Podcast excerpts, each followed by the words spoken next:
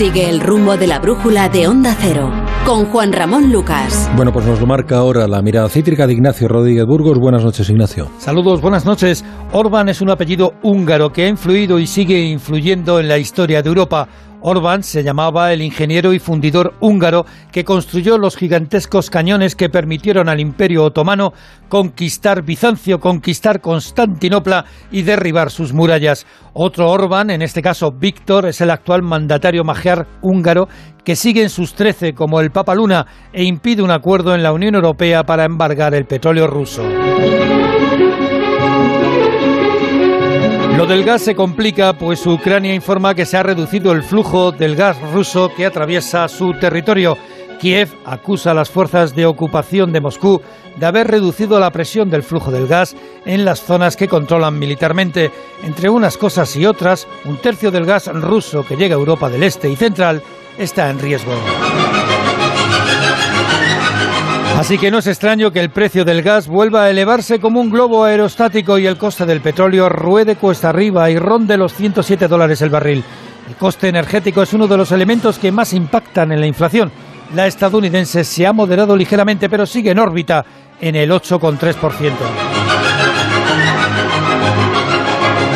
La elevación de los precios preocupa cada vez más al Banco Central Europeo. Su presidenta, Christine Lagarde, advierte que la subida de los tipos de interés será cosa de semanas. Como apuntamos, una de las causas de esta inflación llega por el aumento de los costes energéticos. El gobierno español ultima el decreto para limitar el gas. Lleva semanas en la cuestión y todavía mañana debe cerrar con Portugal y con Bruselas el texto definitivo, un texto que debe explicar con pelos y señales quién va a pagar los 6.000 millones de euros que cuesta limitar el gas en los 50 euros. Hoy, por cierto, el gas en el mercado internacional está a casi 100 euros. El ministro de la Seguridad Social, José Luis Escribá, mantiene la presión para que el personal se jubile lo más tarde posible. Dice que para ahorrar pensiones, claro, si no te jubilas. A la vez, el presidente Sánchez anuncia una inversión de 1.800 millones de euros en el sector agroalimentario. Después de las polémicas de meses anteriores, el gobierno quiere acercarse al campo. Y es que hay preocupación en Moncloa por la desafección del mundo rural.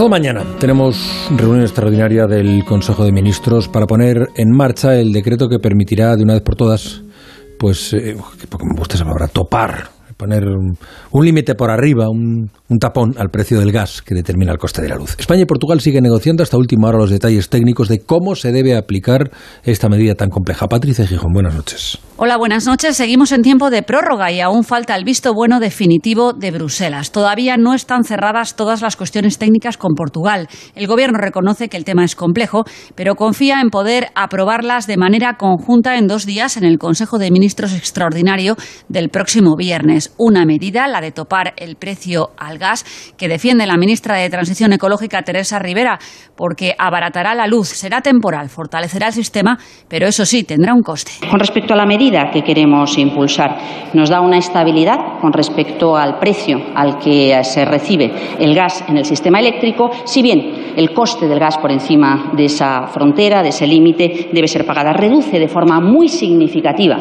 los beneficios de las compañías y de las tecnologías cuyo coste de generación está muy por debajo. La diferencia entre el precio del gas con el límite a 50 euros y el real de mercado son cerca de 6.000 millones de euros que el Gobierno ya dijo tendrán que pagar empresas y consumidores. Cuestiones que podrían tratarse también este jueves en una reunión a tres bandas entre España, Portugal y la Unión Europea.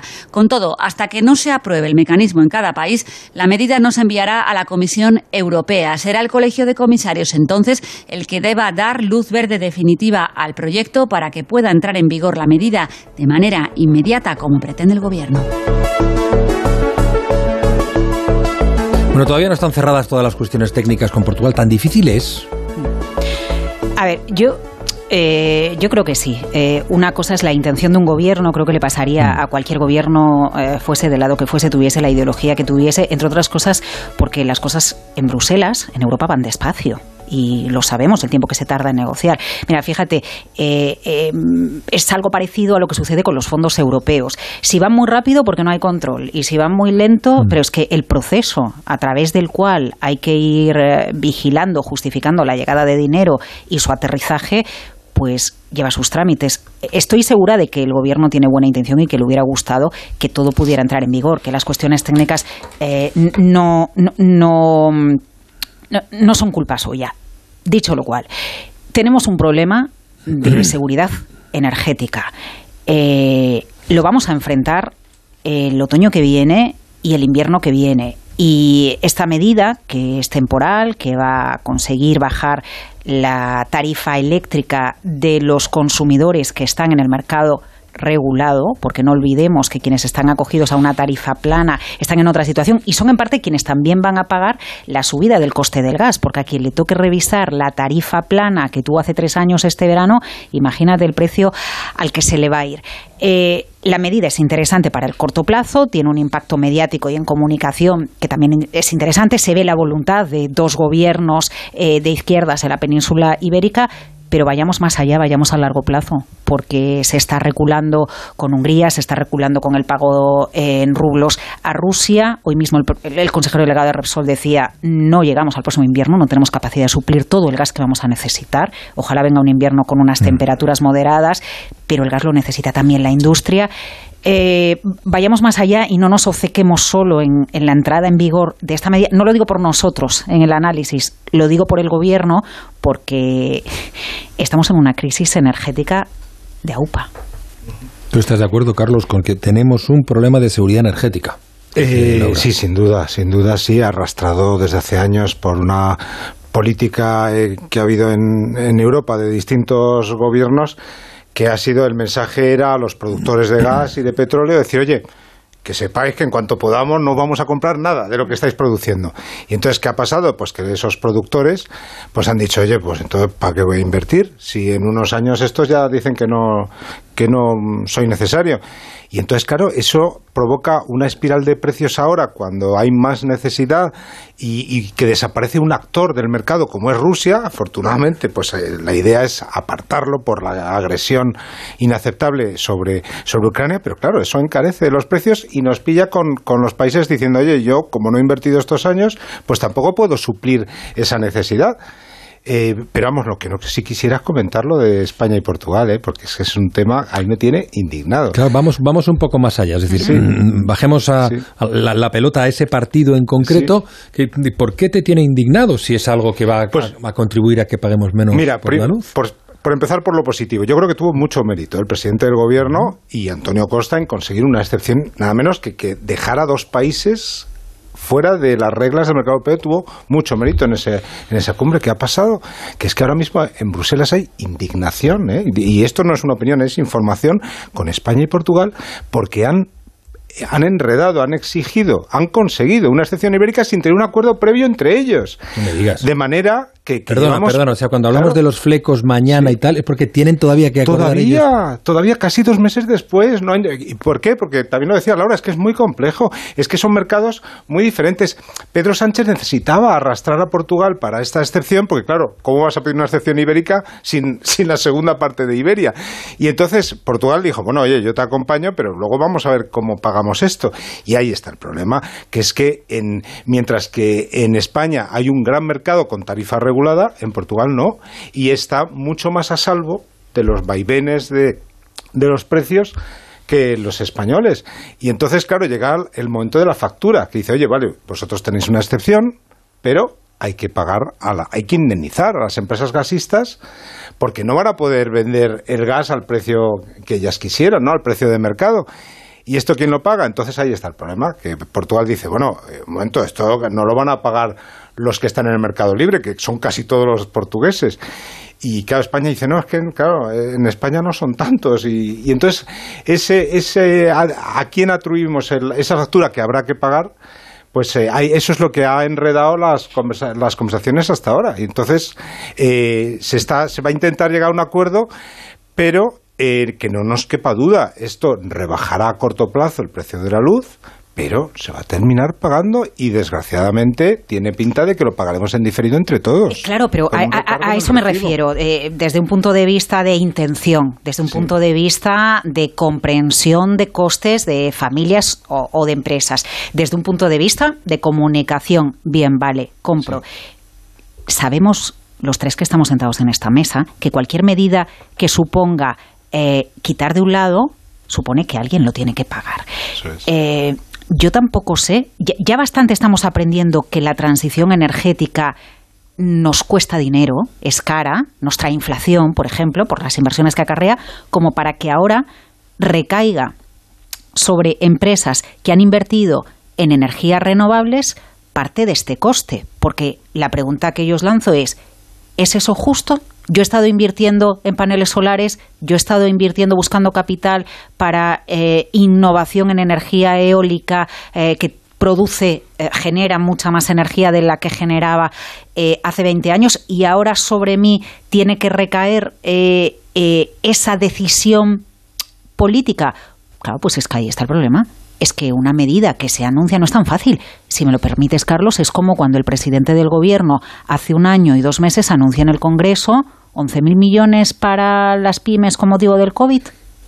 Es que una cosa es anunciarlo otra cosa es la puesta en práctica de cada una de las medidas. O sea que podríamos no tener este viernes un plan aprobado si es que no hubiera un acuerdo entre España y Portugal. Yo supongo que sí que llegará, pero es que alguien lo tiene que pagar. Pensemos siempre que cuando se quita de un lado se pone en otro. Sí, no, está claro. yo creo, por terminar, por completar lo que dice Laura, eh, sí, yo creo que lo veremos, pero con dos matices importantes. Probablemente la forma de pagarlo en Portugal y en España será distinta, lo cual atención a los litigios en los tribunales.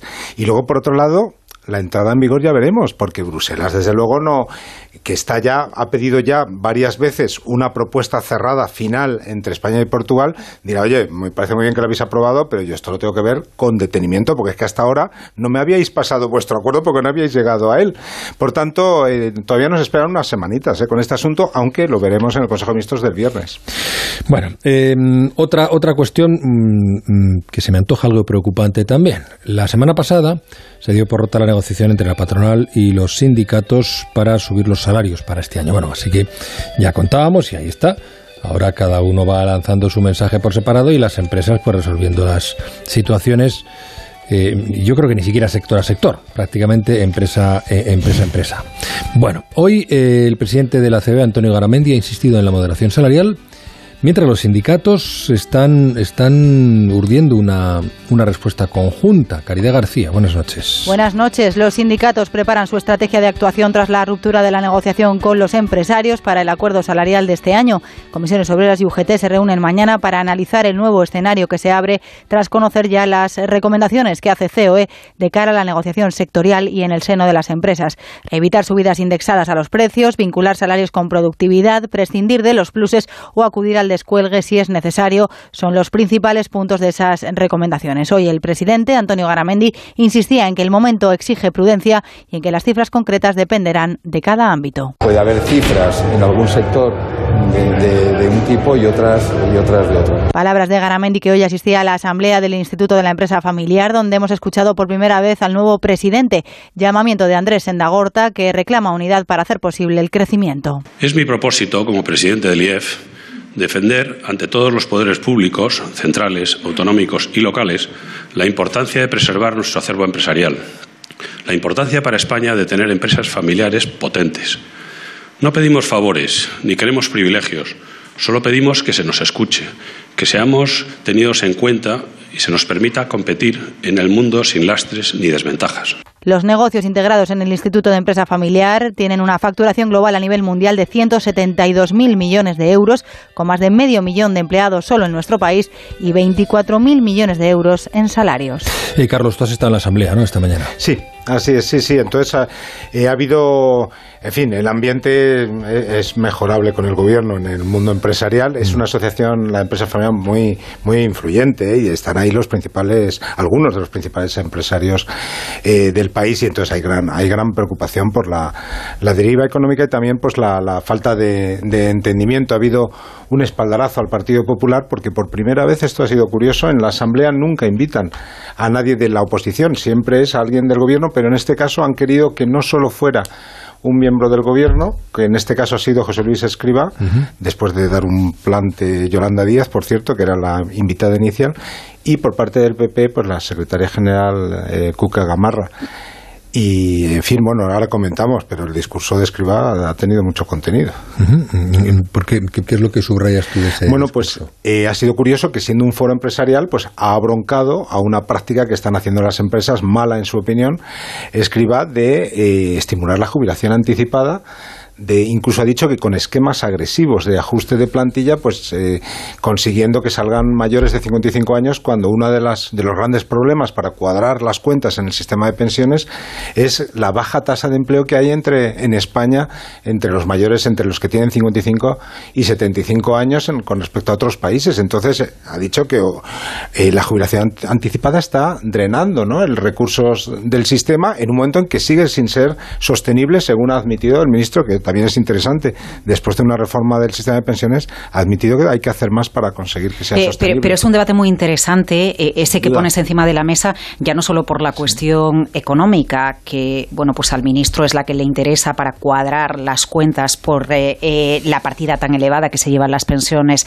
cada mes, sino desde un punto de vista vital emocional, de autoestima, de poner en valor lo que supone el talento de una persona que tiene 55 o 60 mm. años, porque aquí luego todas las empresas van presumiendo de responsabilidad social corporativa y hacen una comunicación eh, muy friendly y muy cool, pero el Departamento de Recursos Humanos cuando llega alguien de 55 años, no, yo lo que quiero es una persona que tenga 20 y pico o que tenga 30 y pico. Yo, yo creo que es, e, e, ese planteamiento va más allá de, la importancia que le deberíamos dar eh, dentro de nuestro tejido productivo en, general.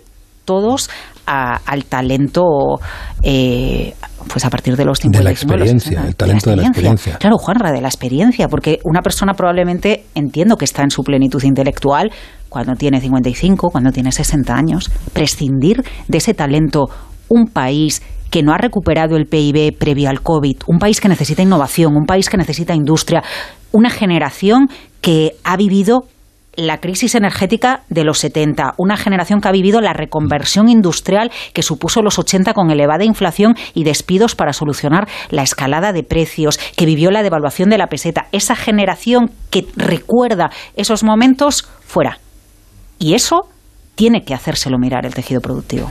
Sí, el, el, ministro lo que decía es que es un problema que es que está arraigado en la cultura de España y no es solo de las empresas, porque todo esto está pactado con los sindicatos. Los sindicatos están apoyando salidas de personas con 55 años. Y hay trabajadores que le vienen a ofrecer y dicen, ah, yo, quiero, yo quiero, yo quiero eso, irme a mi casa con el 80, el 75, lo que pactemos y ya está. Y se ha creado toda una cultura sobre eso que, que, en fin, aparte de los problemas emocionales que tú decías, es que encima es que nos está provocando un problema para la siguiente generación en el sistema de pensiones, que es para, como tú dices, hacerlo mirar. De esto y de la intención del gobierno manifestada por Escriba de, de incentivar a las personas que decían jubilarse más tarde, aunque sea de forma parcial, nos va a dar más información ahora em, Pedro Pablo eh, González. Cuéntanos, Pedro Pablo, buenas noches. Buenas noches. La intención del Gobierno es poder extender la vida laboral lo máximo posible. De ahí los incentivos actuales para trabajar más de los 65 años, 67 en 2027, con una subida del 4% por cada año de retraso, un cheque único de hasta 12.000 euros o una mezcla de ambos. Pero en el quinto encuentro económico senior, José Luis Suscriba dejaba esta reflexión. Yo creo que los incentivos son fundamentales en la vida.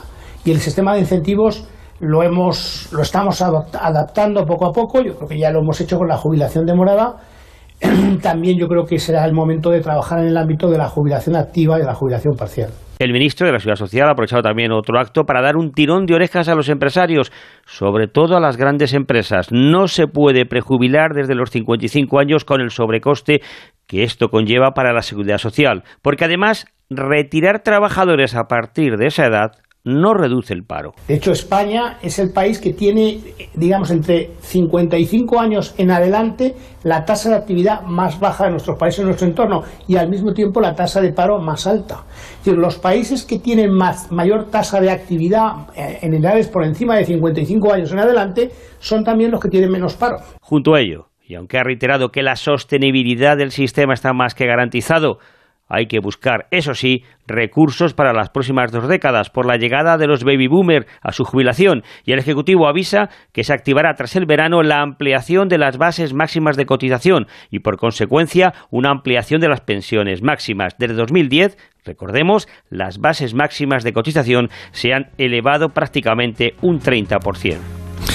Bueno, ahora hablaremos de escriba, de cotización, porque en un momento hablamos con los, los autónomos, pero yo me estoy acordando de aquella canción de Serrat que decía algo así como que a los viejos se les aparta después de habernos servido bien. No estamos hablando de viejos, en personas de 55 años, pero vuelvo a insistir lo que comentábamos antes, eh, Laura, que es que mm, mm, desaprovechar esa experiencia en personas, eso, que tienen que tienen, es verdad que en algunos casos pues pueden estar desajustadas con respecto a los avances que se van eh, eh, produciendo en esto que llama el profesor José Antonio Marina época, era, era, del aprendizaje, ¿no? que está constantemente renovándose la tecnología, pero, pero me parece una me parece un desperdicio, francamente. Eh, es que, mirad, hay eh, una llamada a la diversidad en las plantillas. Esto sobre todo lo percibimos en las grandes empresas, ¿no? en las grandes multinacionales. Se apunta eh, al género, a la cultura, pero cuando hablamos de diversidad en una plantilla, también nos referimos a la diversidad generacional, hmm. porque citabas la experiencia que aporta eh, el talento a los 60 años no lo tiene el de 25, que probablemente, bueno, pues eh, sabe mucho más de, nuevas tecnologías o, o, de las últimas tendencias, o tiene unas ganas, una garra que contribuye a generar mm, productividad a una empresa y, eso también es necesario. Pero cuando hablemos de diversidad no pensemos solo en el género, no pensemos solo en la cultura, en la religión y pensemos también en esto que no podemos dejar de lado a, personas que pueden aportar tanto, creo, ¿eh? Vaya.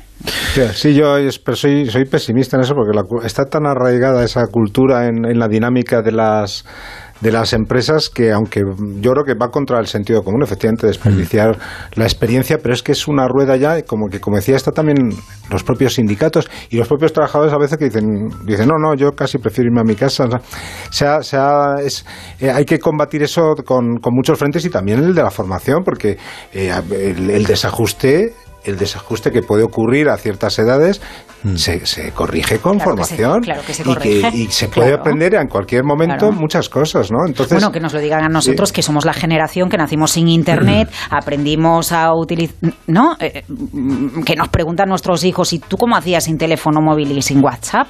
¿No? Pues sí. Ahí lo dejamos eh, cuando en este punto, a las nueve y media, ocho y media en Canarias, pues saludo a Celia Ferrero, vicepresidenta de ATA, Asociación de Trabajadores Autónomos. ¿Cómo estás, Celia? Buenas noches. ¿Qué tal? Buenas noches, ¿cómo estáis?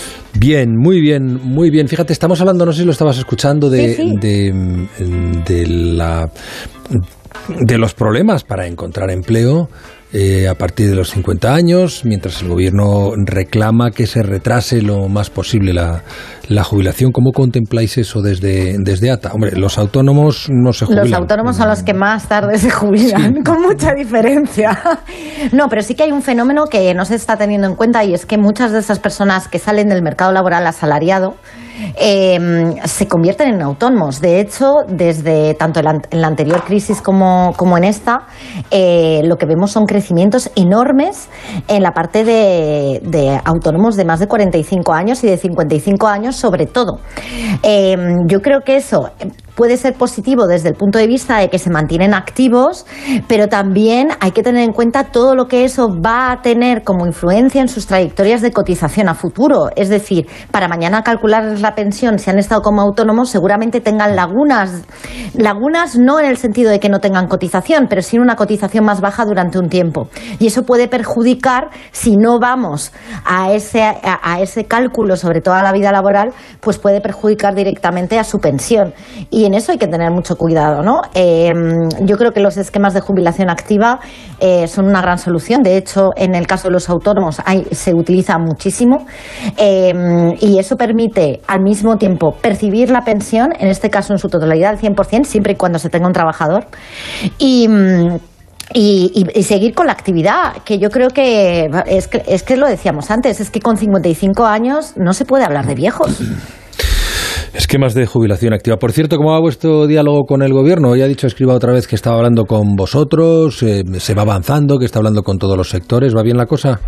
Pues en principio eh, tenemos la reunión el viernes y ya veremos. Mm. Eh, yo creo que, que es cierto que, que puede que esa propuesta por parte de las organizaciones empresariales y por ATA de que vayamos a un esquema de tres años es un gran paso para desbloquear la negociación, porque, mm, como digo yo, es un poco experimental y, por tanto, no nos podemos comprometer a mucho más, eh, sobre todo en la situación actual, ¿no? Y habrá que ir reca- recalibrando ese sistema eh, de forma progresiva y, sobre todo, lo que no podemos, no podemos ni vamos a aceptar es que haya uno- un aumento de costes desproporcionado tal y como están las cosas, ¿no? Bueno, si te parece, eh, Celia Ferrero, vamos a alguno de los mensajes recibidos en el correo de la brújula arroba onda cero punto es, o en el 608, que sigue abierto, eh, por cierto. 608-962-492, 608-962-492. A ver, primera cuestión de este, de este miércoles. Tengo un plan de pensiones privado vinculado con un crédito hipotecario en un banco. Me he enterado de que se han limitado las aportaciones que puedan reducirse en renta a 1.500 euros. Pero había posibilidad de cambiar el plan a uno público, donde las aportaciones que se pueden deducir son hasta 4.250 para autónomos y que podría eh, cambiar el otro plan a este para aplicarle este nuevo límite. Pero parece que está en tramitación y va a tardar. Es decir, nos limitan las aportaciones para que vayamos a los planes públicos, pero como no están, nos dejan sin deducción. Exacto. Eh, yo creo que esto, esto es un claro ejemplo del problema de tiempos económicos y tiempos, y tiempos administrativos, y en este, en este caso legislativos. En el momento que se aprobaron los presupuestos generales del Estado, se se- se- en ese momento se hizo y se aplicó esa limitación sobre las aportaciones, es decir, 1.500 euros solo. Pero todo ello pensado en que se pondría en marcha este nuevo fondo público de pensiones con los planes simplificados para autónomos, que iban con una limitación, con una aportación de 4.250 que era deducible en renta.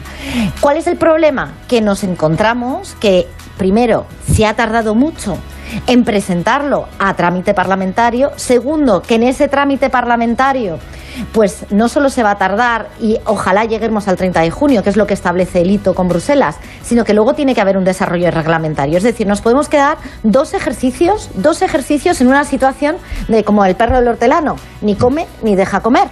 Entonces, ahí hay un problema de base. Es decir, em, nosotros lo que hemos propuesto desde la, desde la COE y junto con ATA y con CEPIME es que efectivamente haya un sistema transitorio. ¿Cuál es el problema? Que esos planes individuales, y además, como dice este señor, que están vinculados muchos de ellos a productos crediticios para poder rebajar el tipo, ¿vale? Sobre esos, sobre esos créditos, con lo cual están un poco cautivos, porque mientras no se soluciona, hasta que no estén en marcha esos planes, ¿por qué no se, eh, se establece un plan transitorio en el cual se pueda ir ya almacenando esas aportaciones y en el momento en el que está en marcha, simplemente se hace un trasvase? Yo creo que eso sería lo más lógico. Es decir, aquí hay un problema de, de- de- de que no se coordinan. Entonces, el, el problema es cuando la Seguridad Social hace una reforma sin Hacienda y, y- llega al Congreso de esta manera, cuando lo que tendrían que haber hecho pues era prever que los tiempos no iban a cuadrar. Bueno, em, buenas tardes desde Badalona. Ya, yo no soy autónomo, pero le he preguntado a mi jefe que si lo es y no me sabe ayudar. Así que a ver si entre todos. A ver, el borrador de la campaña de la renta de este año creo que me han duplicado la tributación que corresponde. Estuve en ERTE unos meses. O algo así he debido pasar, porque, pero no estoy muy seguro. ¿Es algo que ha hecho mal mi jefe? ¿Es normal? ¿Qué hago? Bueno, sí, resulta que eh, se ha detectado que efectivamente el algoritmo de la agencia tributaria eh, a la hora de a la hora de hacer los borradores eh, conlleva un error de base, es decir, que, que co- co- comporta el, digamos que el, el importe íntegro de, de, de las- de la prestación del ERTE, ¿vale? Con las ayudas también de las comunidades autónomas que estaban asociadas también, pues por ejemplo, a complementar hasta el SMI, etcétera. Entonces, va en dos casillas y entonces lo que hace es multiplicar, duplicar la base. Eh, por tanto, yo mi recomendación en esta declaración, como ya en la anterior, todos aquellos que hayan estado cogidos a ERTES, hayan eh, percibido cualquier tipo de subvención eh, durante esta crisis por comunidad autónoma, etcétera, que revisen con un experto su borrador. Porque en este caso, si hubiéramos recibido 700 euros por parte del, del Servicio Público de Empleo, pero además por la comunidad autónoma eh, otra cuantía se nos iba a duplicar, 700 más 700 y entonces sería 2.800. Así que hay que tener mucho cuidado en esta campaña de la renta y por favor, se trata de dos pagadores y hay muchas entidades que han dado subvenciones. Hay que mirar toda esa parte con lupa, con lupa. Eh, mi nombre es Andrea y escribo para decir que voy a tener que cerrar. Antes de ayer llegó un señor de inspección de trabajo a mi almacén. Somos cuatro personas, una chica en administración, otra en reparto y un chico en almacén y yo que soy la autónoma. Pues resulta que no sabía que tenía que hacer no sé qué de un plan de acoso laboral. Me dicen que la sanción puede llegar a 7.000 euros. ¿7.000? ¿Esto es así? Sí, desgraciadamente sí. Eh, como sabéis, el, acoso laboral eh, está, está, considerado como, sanción grave eh, y, el hecho de no prevenirlo y no tener un protocolo también. Todos los empresarios, incluidos los autónomos, están obligados y es bastante sencillo. De hecho, hay un modelo de protocolo que está tanto en el Ministerio de Igualdad y si quieren mirar en la página de data también está. Ahora bien, no tiene mucho sentido que por no tener una norma por desconocimiento o no tener un procedimiento como este por desconocimiento, porque también la gente confunde. Esto generalmente va también asociado a los planes de igualdad. Los planes de igualdad solo son obligatorios en empresas de más de 50 trabajadores, son voluntarios para los de abajo, pero el protocolo de acoso sí que es obligatorio. Entonces, yo creo que dada la confusión que existe aquí, y lo hemos dicho una y otra vez, los inspectores deberían aplicar lo que nosotros llamamos la política del primer aviso. Es decir, no es porque haya habido mala fe o mala praxis, sino que simplemente había desconocimiento. Yo le doy un tiempo para subsanar y usted subsane, porque lo que no puede ser es que precisamente por un protocolo así un negocio tenga que cerrar. No tiene ningún sentido. Pero vamos, le pueden poner la multa y 7.000 euros que da la sensación de que con eso pues no puede seguir. No, no, es evidente que 7.000 euros es mucho dinero, independientemente de que luego pueda negociar y, o, incluso declarar cierta insolvencia o entrar en, una, en, un proceso concursal.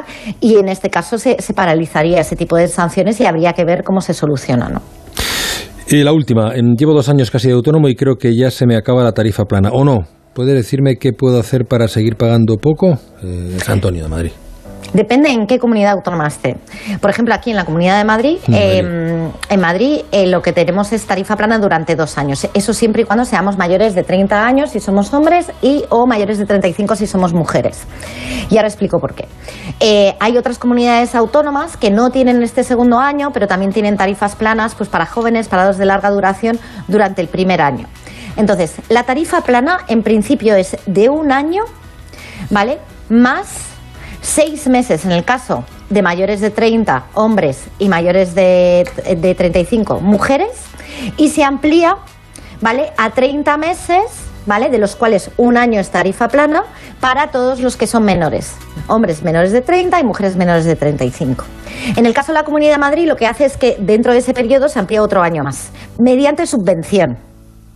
¿Vale? Eh, mm. entonces, lo que tiene que ver es, en función de su edad, vamos a decirlo así, en qué situación está con respecto al periodo, y ver si le quedan todavía seis meses o no de tarifa plana en el caso de que estuviese en la Comunidad de Madrid o en otras comunidades que verifique. De todas formas, que verifique también otro tipo de ayudas a la consolidación que, por ejemplo, hay en Valencia, en Cantabria, en Castilla-La Mancha.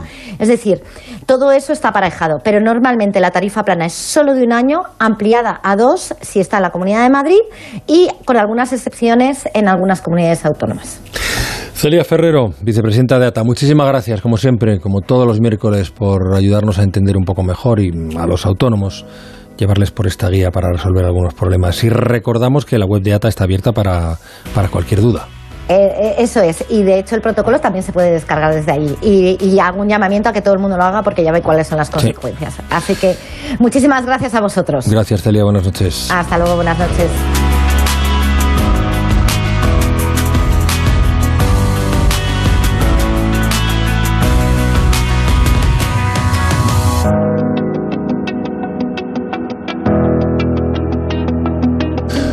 El 1 de abril se puso en marcha la medida adoptada por el gobierno para rebajar el precio del litro del carburante en 20 céntimos. Un dinero que, como ya pues en su día se dijo hasta la saciedad, tenían que adelantar las gasolineras. Bueno, eh, hubo entonces algunas, sobre todo las más pequeñas, que avisaban de que no tenían capacidad para financiar esta medida.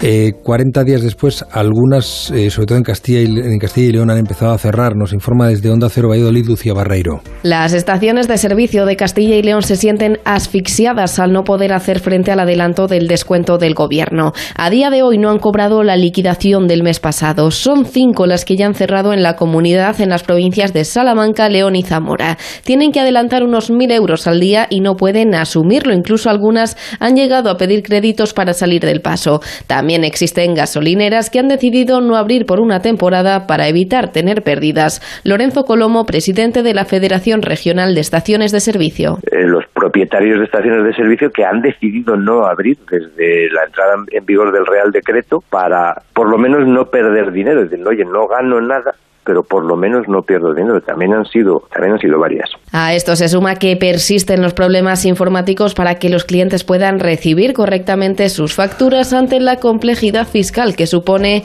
el bono del gobierno. Claro, no, no es un fenómeno extendido. Pero demonio, lo de adelantar mil euros al día para algunos negocios pequeños, gasolineras de carretera que no son grandes eh, superficies de autovía, pues es complicado, claro. Lo que pasa es que, a ver, sí, claro, totalmente. ¿eh? Total, vamos, y, y comprensión para, para las estaciones de servicio que están en esta situación. Eh, a ver, en España hay más de 10.000 estaciones de Mm. servicio. Entonces, mm, si- sin mm, no, que, que nadie se sienta ofendido, pues también está. A ver, yo no sé si alguien por esta medida en concreto tiene que cerrar. ¿Y en qué situación estaba antes? Sí, sí, no Porque te entiendo, alguien, que, alguien que económicamente em, está en una situación y Hacienda está pagando. Yo ya he hablado con Hacienda y he hablado con las tres Algunas principales. denuncian que no han cobrado la liquidación del mes pasado, pero bueno, no sabemos si eso es un... Sí, sí, pero mira, seguro que si, si hubiéramos hablado con ATA o los que tenemos trabajos puntuales, decimos cuánto tardan a veces en pagarnos Mm. empresas que son muy conocidas mm, y seguro que los oyentes también se sienten identificados con esa situación, ¿no? Eh, efectivamente, ya estamos a día do- 12, 11, ¿no? Eh, Estamos a eh, 11 de vale, mayo. entonces, eh, completamente eh, comprensible y solidaridad absoluta con estos casos. Pero si 11.000 gasolineras no han cerrado y 5 sí, mm, bueno, no, nos, no sé. Sí, Yo- que no, no, tú no establecerías no sé una si relación solo, no sé directa si- causa-efecto o, o, o solo, o solo esa solo. razón. No, digo, yo, no, Mm. en este caso a lo mejor sí, pero a lo mejor había que ver otra situación. Pues ha habido una temporada muy larga de menos tráfico por el COVID, por ejemplo, ¿no? Hem- hem- hemos viajado mucho menos. Bueno, a lo mejor hay que sumar una serie de, Mm. de situaciones. No sé, yo es que he sido tan crítico con esta medida desde el primer momento porque, o sea, el concepto ya me parece un atropello. O sea, tú no, o sea, cómo el Estado eh, impone a un, a un empresario, a un, a un ciudadano, decir, no, no, adelanta tú el dinero y ya te lo pagaré. O sea, eso ya me parece mal. Como, como me- había mil, había otras fórmulas y se ha hecho en otros países para poder eh, paliar los efectos de la inflación. Y entonces, eh, pues claro, al final a qué favorece esto? Pues a las, a las grandes, claro, las, las grandes cadenas pues tienen más pulmón, tienen más músculo para poder adelantar esos mil euros diarios o lo, o lo que sea, pero, pero eh, no, no me parece anecdótico, aunque ha- haya muchas más gasolineras y sean pocas eh, las que cierren, pero cerrar por esto me parece una vergüenza como país, me parece, me parece fallido. Eh, o sea, Porque es que estamos hablando de la España vaciada, por favor. O sea, que eh, es que el cierre de un pequeño negocio en Zamora no es lo mismo que el cierre de un pequeño negocio en Madrid. O sea, hay que ser mucho más cuidadoso de lo que se ha sido.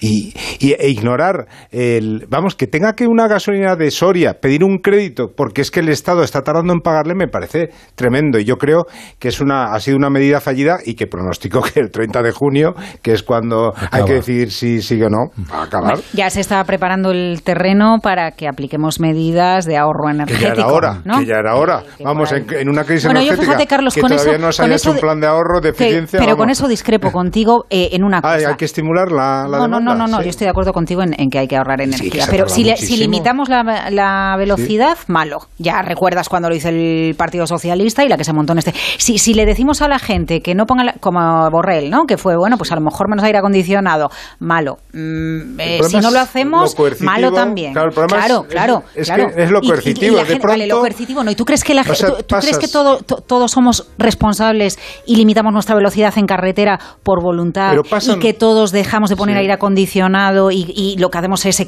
bueno, pues equilibrar la ropa que llevamos en relación a, a la temperatura que tenemos en casa? Pero es que, claro, hay que concienciar a la población. Lo que no puedes Eres decir. muy bueno, Carlos. Lo que no puedes decir es pagarle. Dice, oye, me da igual que seas Vamos la presidenta de un gran banco Eso es o un parado. Te es doy otra 20 cosa. céntimos. Eso, eso- eso completamente Y luego, Oye, no, ¿qué haces. ¿qué haces consumiendo sentido. gasolina? Pero, hombre, pero si has hecho una medida generalizada, entonces no puedes confundir así a, los- a la población. Dejamos Ya, pero bueno, es muy en el aire ¿eh? la polémica. Yo creo que la próxima vez volvemos a seguir. Me, me lo anoto para eh, volver a recoger donde lo hemos dejado. Muchísimas gracias, Laura Blanco, Carlos Segovia. Un placer, como siempre. ¿Cuánto aprendo de vosotros? Buena- bueno, y nosotros de ti.